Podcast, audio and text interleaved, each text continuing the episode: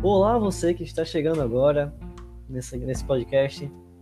Estamos aqui com um grupo responsável por construções e hoje estamos aqui comigo, Matheus Gomes, de Holanda. Estamos com o Tarsila. Bom dia, boa tarde, boa noite. Com o Breno e com o Vinícius Vilar. Nós vamos falar aqui sobre construções da antiguidade.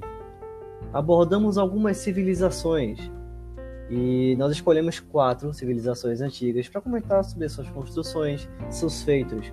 A arquitetura produzida pelos egípcios nos provoca um fascínio.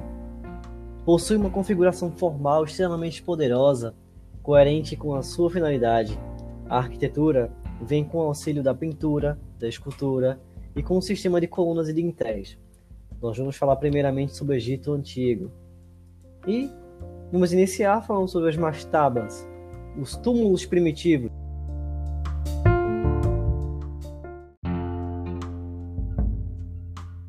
Eles são túmulos primitivos em formato de banco, com laterais inclinadas em teto plano, que são vários pequenos quartos com várias pinturas e cores vivas, fachadas alterando saliências, vãos com a porta de entrada voltada para o Nilo. Isso é uma coisa que tem muito simbolismo para eles é, tinha, né?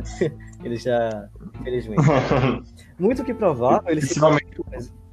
principalmente por ser voltado ao Nilo, né? Que é uma sociedade que dependia totalmente do Rio, exatamente. Com certeza. Algo simbólico para eles, né? Essa parte do, da, de ser voltado para o Nilo. Isso. As habitações comuns eram feitas geralmente de junco, sapé e madeira, que são muito encontrados e podem ser até é, digamos assim, reciclados, utilizados em lugares, caso eles se desgastem muito. Aí, geralmente, as mastabas tinham construções das residências dos, das pessoas que morreram, do morto. Por isso, os construtores usavam tijolos para obter uma resistência maior e também para preservar os detalhes característicos de cada mastaba. Isso é uma coisa que para eles importava muito e era um status para ele. A mastaba era uma edificação que dentro dela continha uma pequena sala para oferendas, para parte do corpo e estátua. É, geralmente era, eram duas, uma para cada lugar, ou algumas parece que tem mais, se não me engano, em alguns artigos de pesquisas atuais. Aí, nele, com os beijos defunto, atraíam pessoas que queriam roubar, porque, assim, né? O cara, lá, o cara se é feito um brasileiro aqui lá que gosta de aproveitar. Uma Era que inveja, olho grande. E isso fez com que teve mudanças nas mastabas, alterações. Aí essa incorporação de coisas novas foi com o início um boom, digamos assim, para o que viria no futuro. A incorporação inicial foi um túnel profundo, que nele tinha pedra e caliça. Caliça é uma espécie de sedimento que tra... a rainha dos dragões e travava o local para poder todo mundo não conseguia entrar. Alguns conseguiam entrar por alguns artifícios que nós já encontramos. E isso tem provocado um start, digamos assim. Logo depois, veio a pirâmide escalonada, que foi a primeira escultura de pedra em grande escala monumental no Egito Antigo e criou uma base para as pirâmides posteriores. Ela tem 6 níveis de altura e uma estrutura central semelhante a uma mastaba. É bem parecido, não é 100% igual, mas dizem que é muito parecido. E tem detalhes ornamentais, estátuas, tem uma cor, não é aquela cor presente, mas tem uma cor meio que simples. A pirâmide escalonada uhum. é um elemento retangular que fica no meio de um grande pátio e mostra que ela tem um status naquele lugar. Geralmente aquela, aquela estrutura que fica no meio, ou aquela pessoa que fica no meio tem grande status. Aí depois temos o grande complexo de Gizé, que vocês adoram falar pelo visto disso. Todo mundo desperta interesse até hoje.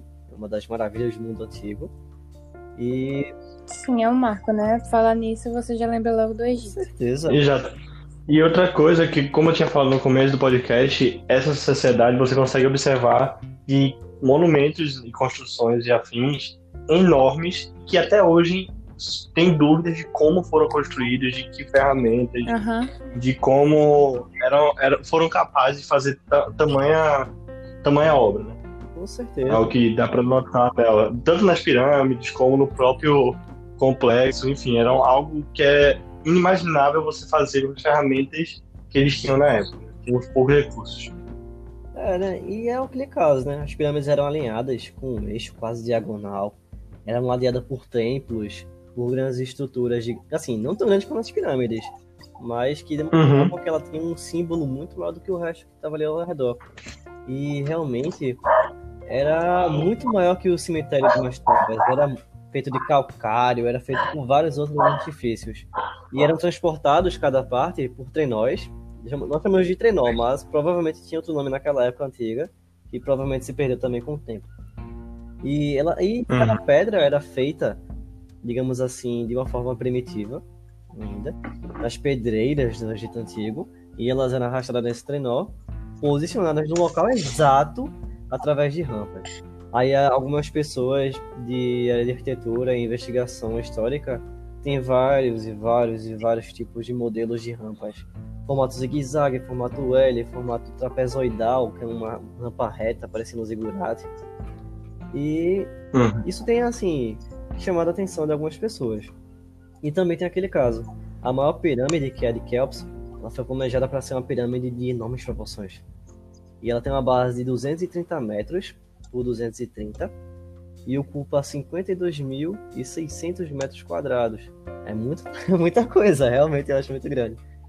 Suas laterais se elevam a 51 graus, 50 sim- minutos e 40 minutos. Isso aí é uma altura mais ou menos de 146 metros e 60 centímetros. Essa posição inteira é para alinhar com o que a gente chama hoje de cinturão de Orion, que são as três grandes estrelas, que dá para ver até do olho nu. Sim. Não sei se vocês já aí que estão ouvindo agora já viram isso. Se estiver ouvindo de noite e se céu tiver, não estiver nublado, né? Não estiver em Recife, você pode observar elas, tentar observar, né? Essa É alguma diversão pra fazer. Isso na que é o alinhamento das estrelas não é as Três Marias, não? Então, o cinturão de Orion se chama Ah. Três Marias. Ah, é, E- verdade, é verdade, é verdade. É comum a gente chamar É de outro Três nome. Marias porque é uma, uma cultura, digamos assim, que nós atribuímos. É mais fácil você chamar de Três Marias do que, do que Orion. É mais interessante. Varia de local, né? Mas enfim. Com certeza. E tem aquele caso. Ele era composto por três câmaras mortuárias, essa pirâmide gigante, e no seu interior, tinham, a cada câmara tinha um significado. A câmara inferior representava o além, a do meio representava a rainha, que representava, digamos assim, o acompanhamento para o faraó, e a superior era o faraó, com um lindo grito vermelho, que alguns dizem que nega vermelho é mais laranja do que vermelho. Acho interessante isso. E aquele caso, né? Você pode perceber que o farol tem um status até na morte dele, pô. Ele é assim, né? Muita gente acha que ficava com ciúme, né? E até hoje fica. Poxa, o cara tem tudo isso, eu só tenho um. Por quê? Sim, sim. É, tipo, assim, eu acho que isso é, é assunto, inclusive, de outro grupo pra ser falado, mas as construções no Egito, as grandiosas, as pirâmides, enfim, tinham muito esse caráter ligado à é, à reli- religiosidade da morte, né? A valorização de como eles achavam aquele. Eles valorizavam aquela, aquela etapa da vida, né? Sim. A sua morte. E não é só. Acho que esse grupo, acho que tem outro grupo que pode falar melhor disso, mas é só ramificando o que as construções egípcias significavam. Né? Com certeza. E é outro Uhum. caso. A gente não pode deixar de falar dos templos construídos em pedras. E são templos incríveis. O maior deles, pra mim, e pessoalmente o mais incrível, foi o templo de Abu Simbel, que é um templo incrível. Sinceramente, se perdeu e foi achado há pouco tempo, novamente. E como é esse templo de Abu Simbel? Abu Simbel, desculpe. Bom, na verdade eram dois templos de- escavados no século 13 a.C., por ordem do faraó Ramsés II. E ele é um complexo, digamos assim. O templo lá, maior, é dedicado a três deuses: Amon, Horus e Ptah. São os deuses da criação. E o menor, que é o da Reza Hathor, que é da amor da beleza, é homenagem à esposa favorita do faraó. E duas vezes ao ano, isso é incrível pra mim, sinceramente. Nas datas que correspondem à coroação e aniversário do faraó, e também ao equinócio, a luz do sol entra no interior do edifício e ilumina as estátuas dos deuses por 20 minutos. E ainda hoje, mesmo com a realocação do templo por conta do progresso, digamos assim, do local, onde foi inundado, ele ainda bate exatamente nos mesmos cantos anteriores ilumina por 20 minutos, das mesmas épocas do ano. As pessoas que foram lá para ver esse fenômeno incrível, assim, ficariam ma- maravilhadas. E eu que vi nos vídeos e li sobre, fiquei encantado. É uma coisa que a gente tem que chamar muita atenção. Eu não sei vocês. pra mim, Não que eu tenha ido até lá, mas em Assassin's Creed Origins o mundo é aberto. Aí meio que você dá pra ver a Bussimbel. Aí quando você chega assim, é muito perfeito, velho, a ambientação. realmente, né? Tipo, ela passa um pouco da expectativa de como seria estar lá, principalmente que o boneco tá em um tamanho real comparado a uma pessoa e comparado ao monumento, né? Sim. Aí você fica tipo, é tão maravilhado quanto. Exato, e é engraçado você falar exatamente isso, tipo assim, pelo modo virtual, por vídeo, por jogo, a gente já, já acha algo incrível. Imagina realmente a Aham, experiência imagina lá. de você ver pessoalmente, né? Você poder ter realmente o contato visual com ela. Cara, essa- Pois é, e, tipo, e no jogo você ainda pode escalar e etc. Aí meio que você dá pra ver cada detalhe de perto. E só pra gente finalizar o Egito Antigo, existe uma coisa que eu recomendo a você que tá ouvindo a gente pesquisar, que é o obelisco inacabado. O obelisco é uma estrutura grande que existia no Egito Antigo, e até hoje existe em vários lugares muito importantes do mundo, que é feito em pedra, e ele é é perfeitamente equilibrado. O que sustenta a estrutura gigante é somente o seu próprio equilíbrio perfeito. Esse, esse digamos assim, obelisco inacabado, ele se encontra hoje na pedreira do, do Egito Antigo, que é atual do Egito. E lá ele está no mesmo local que ele foi escavado à mão e não saiu do lugar. E comprova que muitas partes do Egito Antigo foram feitas com pedras únicas. Não foram uma coisa, digamos assim, quebra-cabeça. Caso você queira eh, tenha curiosidade de ouvir isso, ou então ver os documentários sobre esse daí, vá aproveitar essa informação que é muito boa. O obelisco inacabado, ótimo para a gente acabar essa discussão. E seguindo, temos agora outra civilização que é muito importante também, que é a Índia Antiga. Bom, o estudo das construções antigas da Índia é ainda um grande análise de desenvolvimento, um pouco de mistério. Ele se faz praticamente na arquitetura dos templos, porque lá algumas civilizações que vira- viraram impérios demoraram um pouco mais dos outros lugares. Nós realmente estamos falando do Vale do Hindu.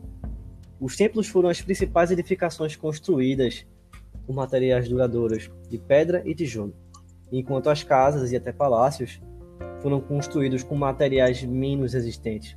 Madeira, sapé, pedregulho, rebocado, essas coisinhas. Sendo preservadas até por sorte. É, sorte.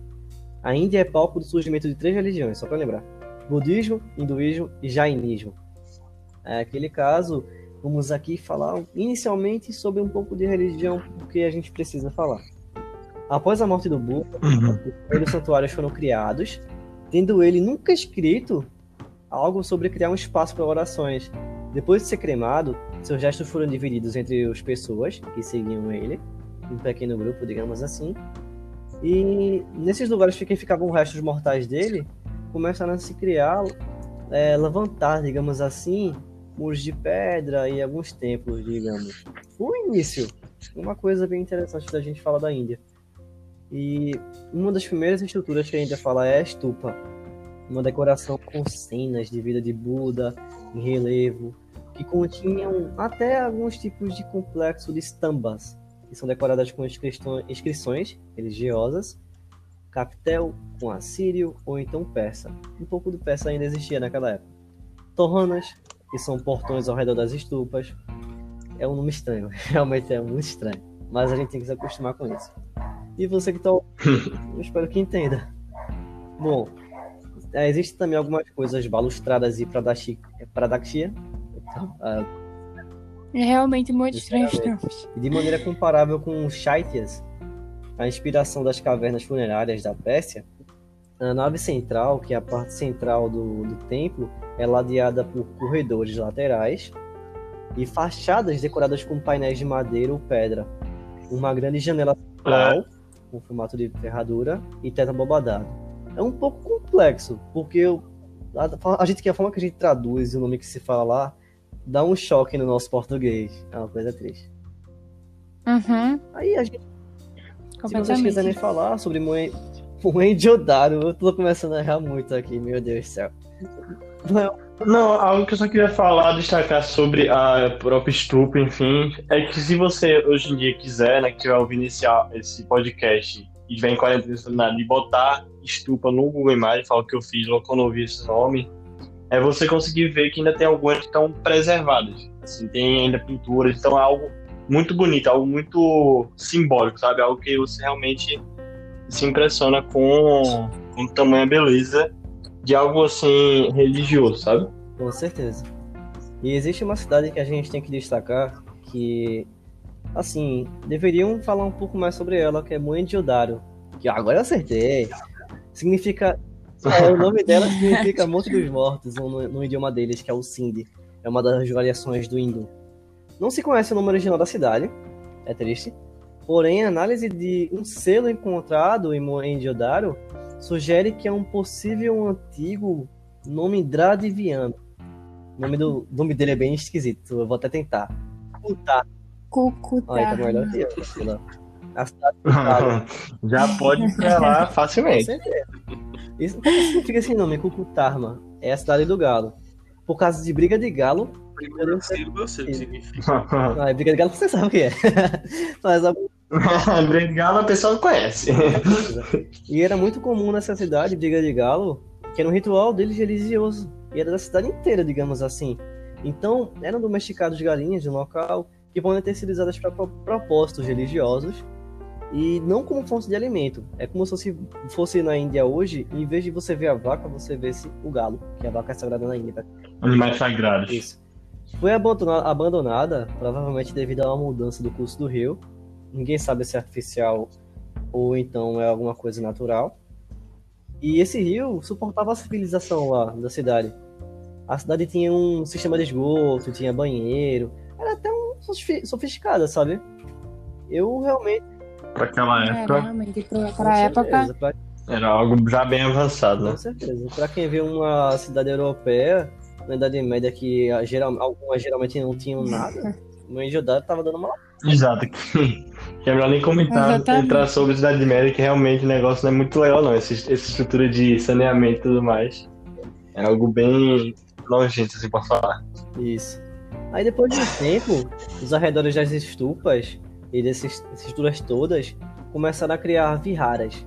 São pequenos monastérios que inicialmente tinham celas individuais organizadas ao redor de um pátio central. O pátio geralmente era utilizado para fazer várias coisas, desde religião até prática de arte marcial. Sim, existia isso.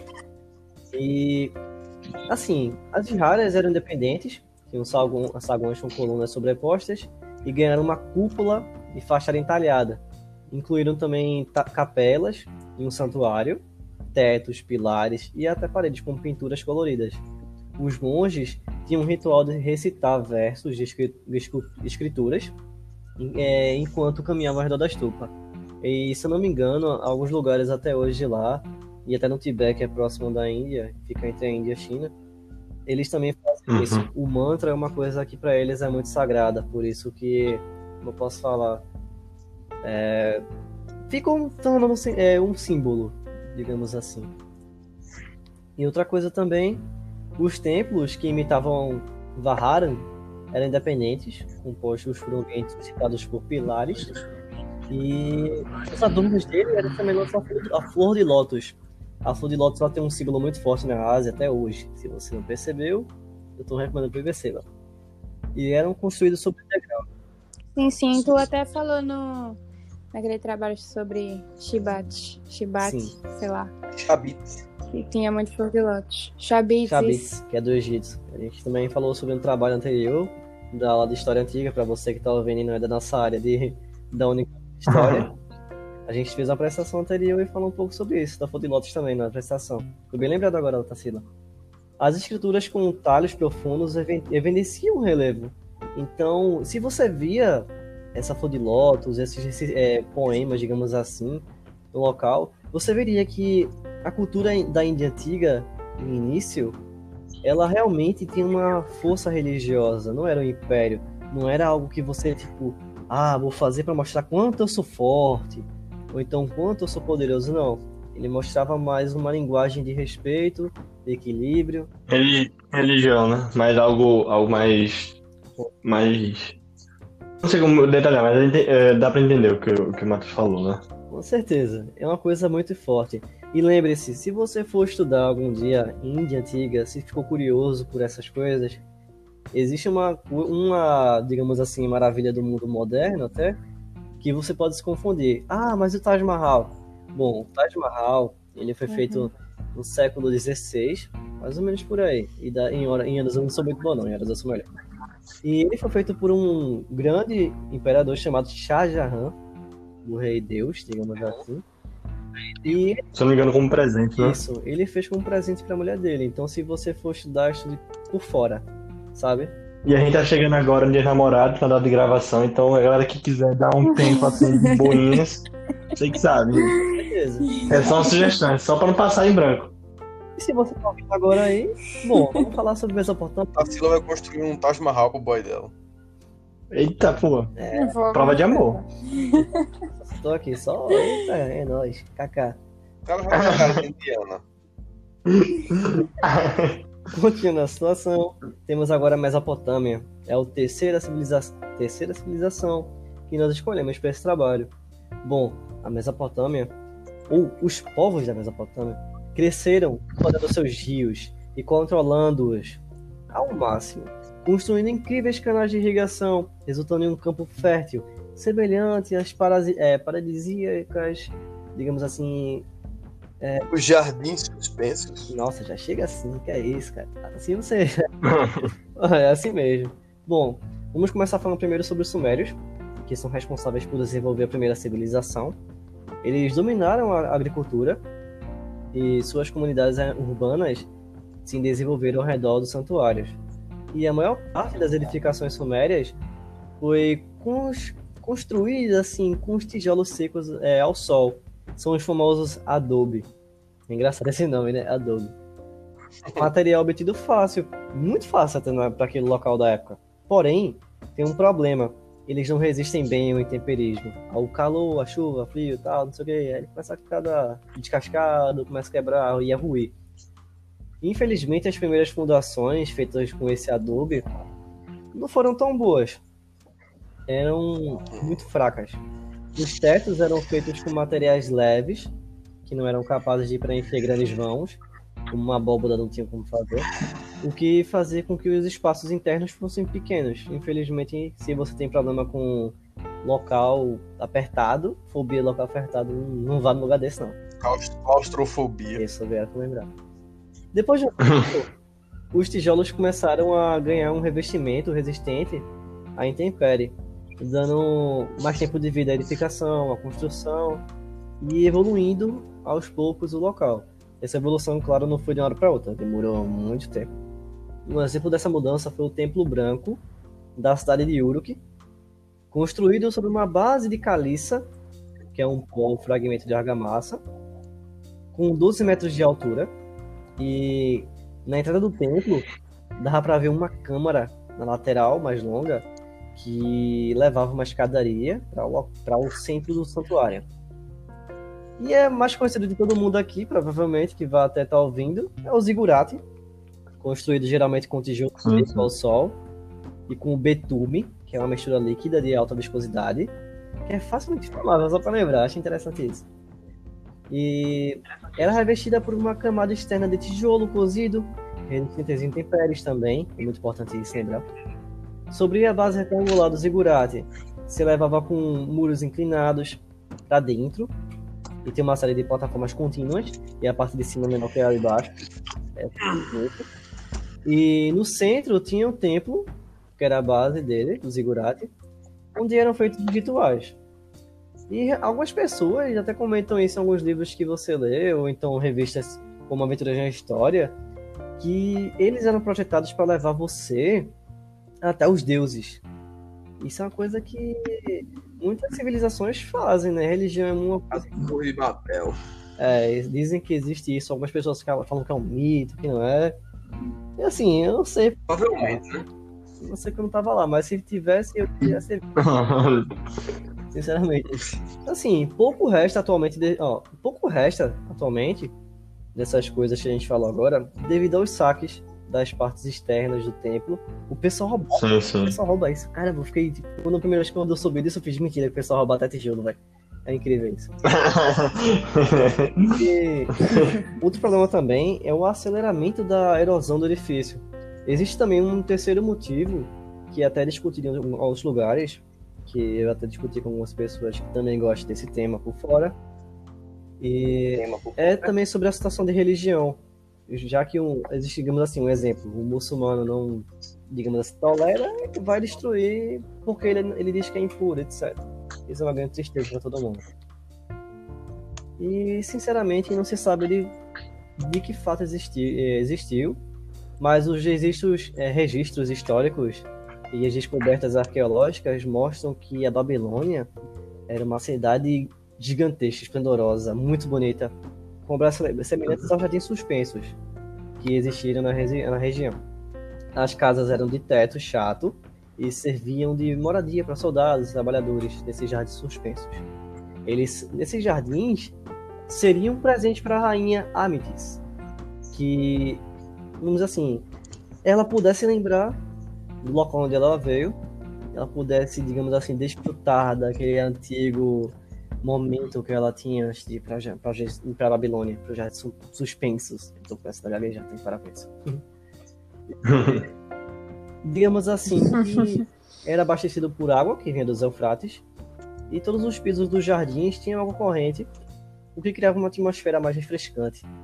E serviam para também, uma coisa muito interessante.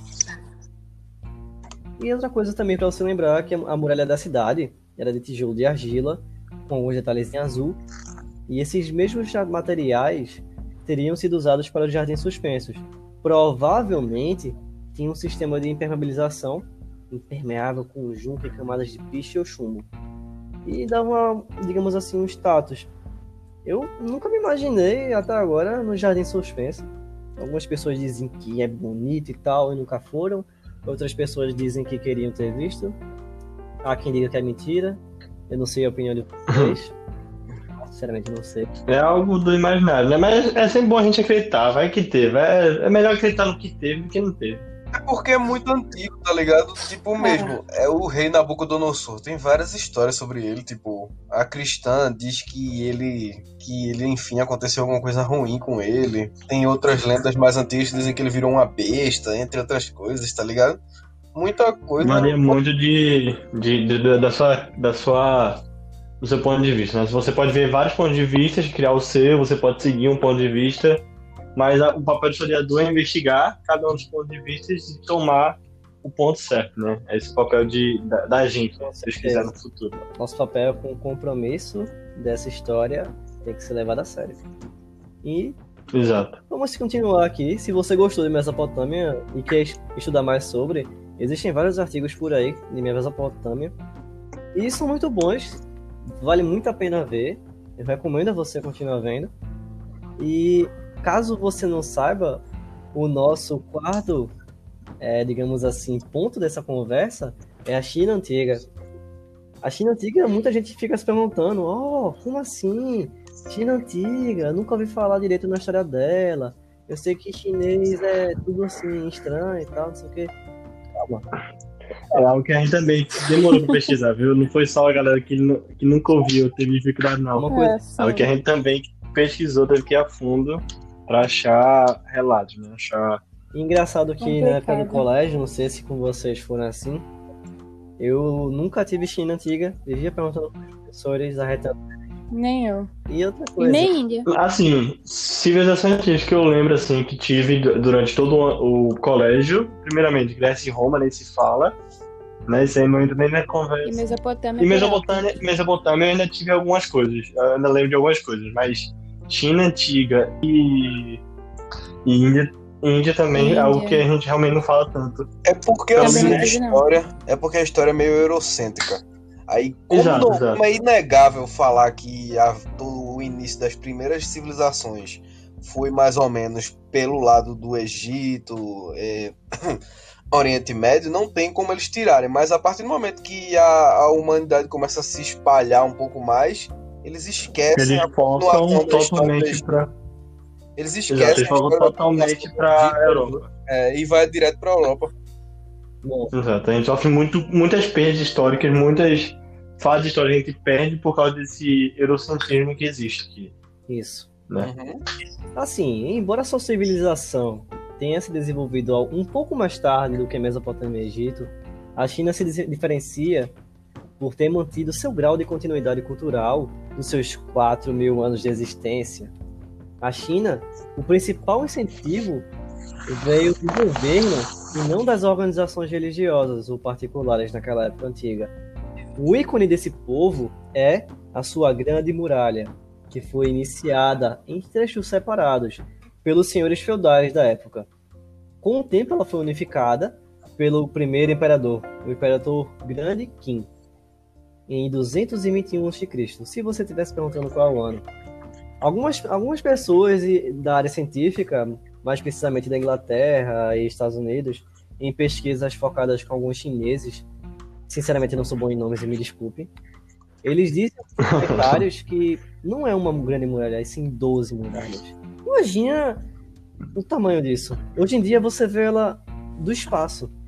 Eu nunca fui, mas dizem isso. Então, Eu também não tive essa experiência, infelizmente. Mas Elon Musk Tesla tá aí pra isso. Vamos torcer que daqui a pouco a gente vai conseguir. Isso. O que acontece é o seguinte: estima-se que pelo menos 2 milhões de pessoas ajudaram na construção da Grande Muralha, mas é quase impossível dar uma resposta em números exatos para vocês que estão ouvindo a gente, porque a construção demorou quase 2 mil anos para ser acabada, para ser parada. Segundo a especialista da USP em cultura chinesa, que também é de descendência chinesa, Jen Sang-ye, que ela é da USP, claro, ela fala o seguinte: certamente muitas gerações de trabalhadores foram usadas para erguer a muralha. E ela falou isso numa entrevista que ela fez para Mundo Estranho em 2015 para 2016, se eu não estou enganado. Foi numa revista que foi publicada até, falando das maravilhas do mundo. Caso você tenha curiosidade de ir lá, lá pesquisar físico, é muito bom. Eu comprei o meu e não me arrependo. Essas revistas, na verdade, essa revista Mundo Estranho, a, acho que é super interessante, se não me engano, são revistas científicas, não científicas, mas assim, revistas que trazem assuntos importantes de forma descontraída. Isso, Não só históricos, mas de forma geral. São duas revistas muito boas. E claro, só para você lembrar, é, a muralha ah, tem 7.300 quilômetros de extensão, é muita coisa. Ela é construída por várias muralhas, muralhas menores, construídas, restauradas e ampliadas por diferentes dinastias. Cada dinastia quer mostrar a sua valorização, ela quer ser melhor que a anterior. Então, ela quer mostrar algo diferente. Geralmente, quando eles faziam essa estrutura, eles colocavam uma espécie de selo para mostrar que foram eles que fizeram, tipo, ah, fui eu que fiz, kkk. É mais ou menos assim. E, Era tipo um status da dinastia. Beleza, com certeza. E as, as muralhas foram unificadas em uma única linha para proteger dos mongóis, que era o principal, Uhum. digamos assim, inimigo da China naquela época. Os mongóis. Com certeza. Era feita com materiais disponíveis perto, da, perto do local de obra. No topo das colinas, da, quando passava a muralha, colocavam torres de observação feitas para garantir a comunicação. Você percebe que a comunicação é muito importante, desde a época antiga, até hoje é. E nesses locais, nos soldados da muralha, eles se comunicavam com bandeiras, sinais de fumaça, tambor, sino, matraca, tinha um treinamento para cada, cada local. E de noite, lanternas chinesas emitiam um código de em pisca, é, digamos assim, alguma coisa combinada com luz das lanternas para ser repassada a mensagem. Outros locais estratégicos tinham torres de até três andares com um portão de madeira e um fosso, geralmente, para poder fazer a, a passagem de pessoas, de comerciantes. É um ponto estratégico, digamos assim. E A portaria. é, digamos assim, opa, quero entrar aí pra vender umas coisinhas, kkk, quero sair pra vender. É nóis, é Made in China, Uhum. Made in China versão antiga, um vídeo relógio ali. E aquele caso, né? É, a média da espessura da, da muralha é aproximadamente 6 metros de diâmetro. Você pensa nisso, já percebe que ela é grande.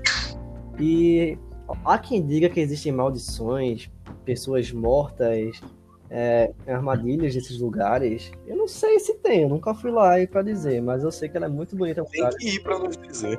É. E tem aquele caso. No começo, a muralha era dentiçada apenas na parte externa. Depois ela foi feita essas alterações. Quando eu falo dentiçada, para você que está ouvindo a gente, é aquela famosa montagem de defesa da muralha para poder dar o espaço para o guerreiro ele uhum. se proteger enquanto é, consegue rebater o ataque inimigo. Mais ou menos essa é ideia que eu dou a você. Se eu for explicar isso, vai ter que ser outro podcast.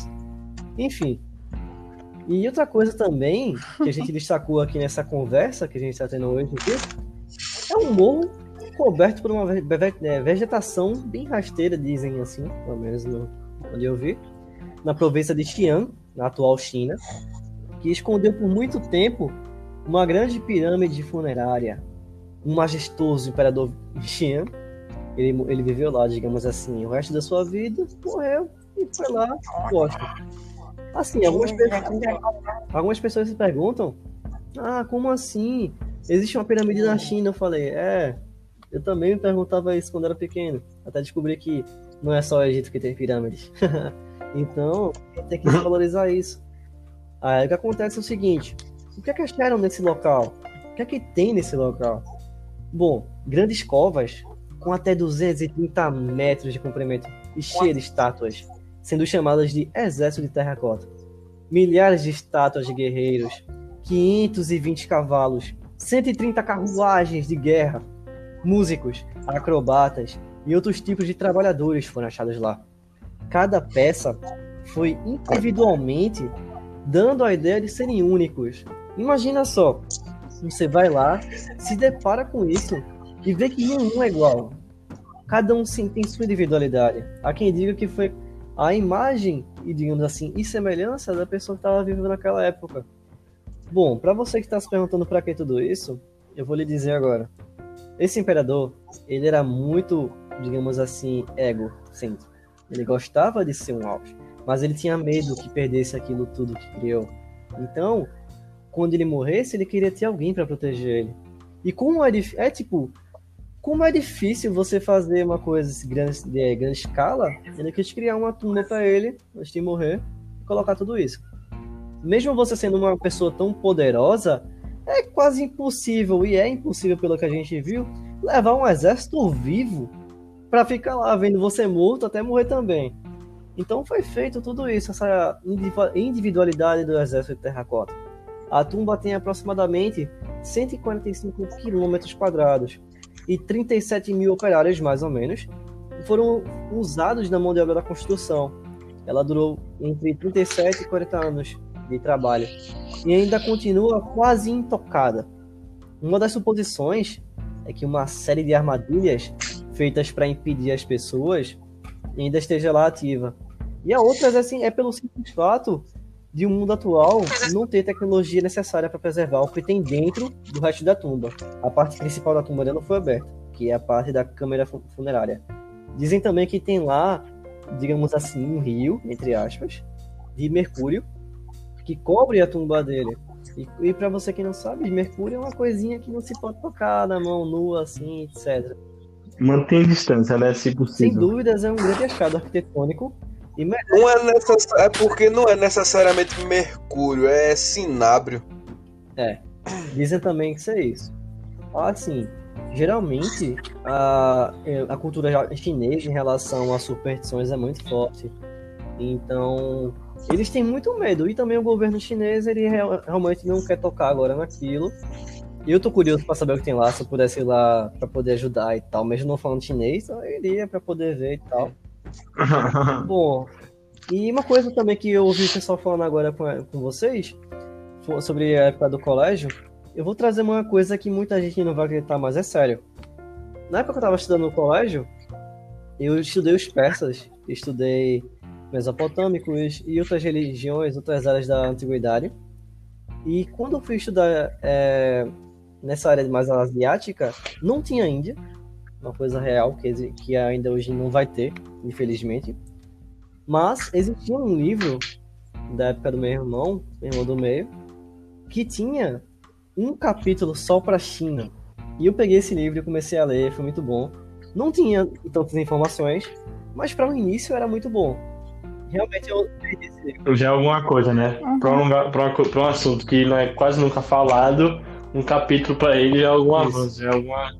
Já é um coisa, é impossível você falar a história até hoje em apenas alguns anos. Sem citar. Em alguns anos. Nós que somos da, que somos da área ainda, de estudantes em graduação, e vamos ser professores, não vamos estudar tudo, pra, tudo até a morte. Infelizmente. Até mesmo Grécia Antiga, até mesmo Grécia Antiga não tem tudo. É mais uma visão de gente privilegiada, tipo, dizer que mulher era despreparada e que não votava, etc. Mas, assim, tem, tinha muita mulher, por exemplo, em Esparta, com com, com um preparo militar, pelo menos médio, para se defender. Não iam para guerra ou algo assim.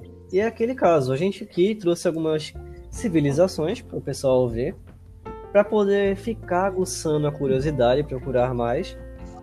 E e quem sabe no futuro não, a gente não tirar essa visão eurocêntrica da coisa e faz, é, falar mais, discutir mais sobre esses outros povos que falamos Com certeza. Hoje. Esperamos que vocês que estão ouvindo Sim. a gente aí tenham entendido essas quatro civilizações, principalmente aquelas que vocês nunca ouviram falar, provavelmente. E também dizer que nós postamos nesse mesmo podcast, é, blog aqui do podcast outro, outro áudio, outra gravação, retomando sobre Outro Revolução episódio. Agrícola, da pré-história até o mundo moderno. Se você gostar dessa ideia, você pode ir lá olhar. E se você que veio até aqui com a gente, eu agradeço. Dou muito obrigado por ter aturado a todo mundo aqui, principalmente eu que falei muito.